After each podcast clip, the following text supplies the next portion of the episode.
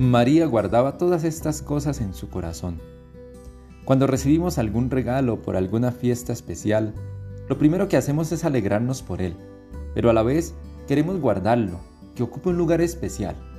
Lo mismo pasa con las personas. ¿Cuántas veces decimos, es que ocupas un lugar especial en mi corazón o en mi vida? Siempre el corazón, como quiera que lo dibujemos, ha significado el lugar del amor, del cariño y de la ternura. Celebrar el Inmaculado Corazón de María nos debe llevar a vivir la experiencia de guardar siempre lo mejor en nuestro corazón, a eliminar de él los rencores, las envidias, aquello que no solo hace daño a los demás, sino a cada uno. Vivamos desde el corazón la fe y todo lo que Dios ha hecho en nuestra vida. Tener siempre un corazón abierto a Dios que ama y que se compromete. Tener un corazón humilde y sencillo.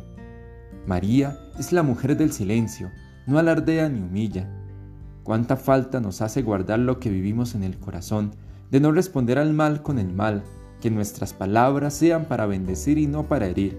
Pero, ¿qué guardas en el corazón? Pidamos al Inmaculado Corazón de María que nos enseñe el don de la prudencia y la humildad.